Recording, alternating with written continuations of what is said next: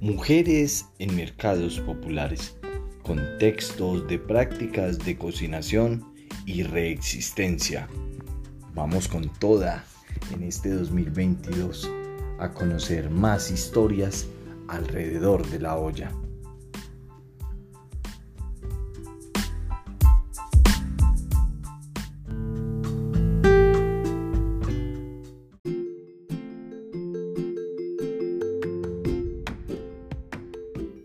Hola, mi nombre es José Luis Montoya Quintero. Soy miembro del espectacular equipo de trabajo de la olla, de lo imaginado a lo inimaginado.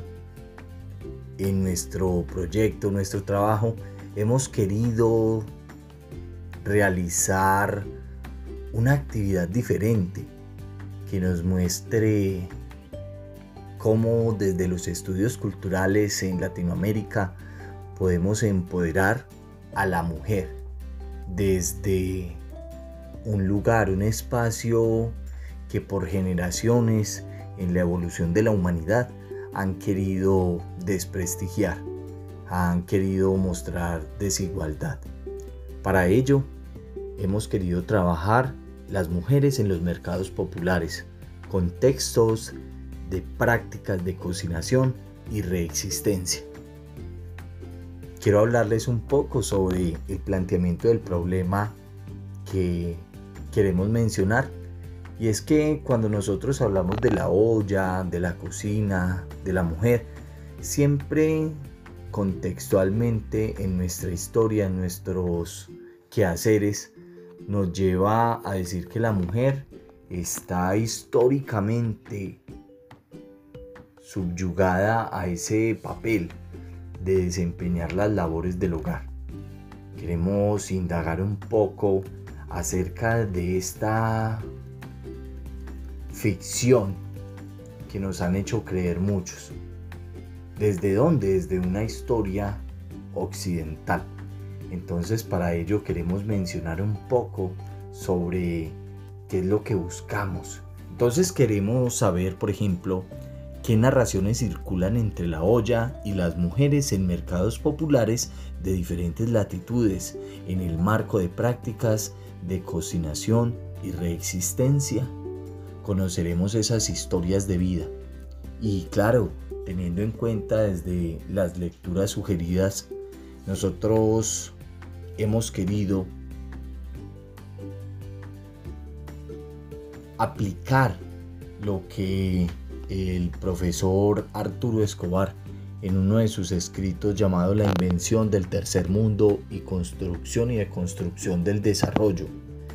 Él hablaba de algo que nosotros debemos tener en cuenta y cómo ese diccionario que él menciona de palabras tóxicas ha visto involucrada a la mujer en esa circulación de cocinar cuando se escriben muchísimas historias de resistencia, pero a la vez de reexistencia, como estas mujeres nos han contado, por ejemplo, cómo han podido sacar a sus familias adelante y cómo han mejorado la condición de vida desde la precariedad, desde el trabajo forzado, desde muy temprana edad, ellas han podido sacar adelante a sus hijos, ayudarle a sus padres, a sus madres, pero también creando lazos.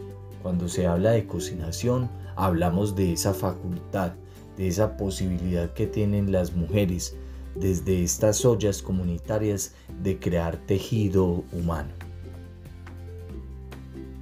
Ahora quiero hablar un poco sobre cuáles son esos horizontes epistemológicos y para ello tenemos una pregunta.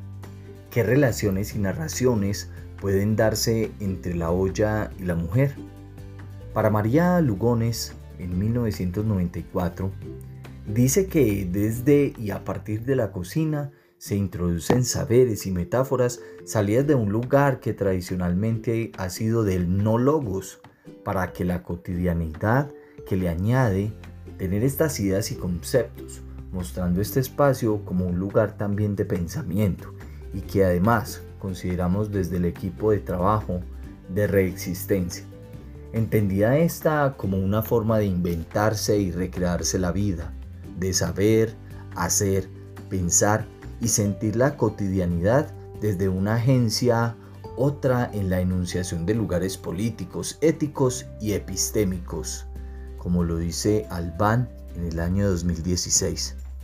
Entonces desde allí buscamos erosionar en el camino los discursos hegemónicos sobre la otredad, reconociendo los espacios de socialización en la cocina como dispositivos para reforzar dinámicas y dispositivos de reexistencia, empoderamiento, agenciamiento, que las mujeres resignifican como un espacio potencializador de sus procesos, indagación que llevaremos a cabo en las cocinas de mujeres de mercados populares.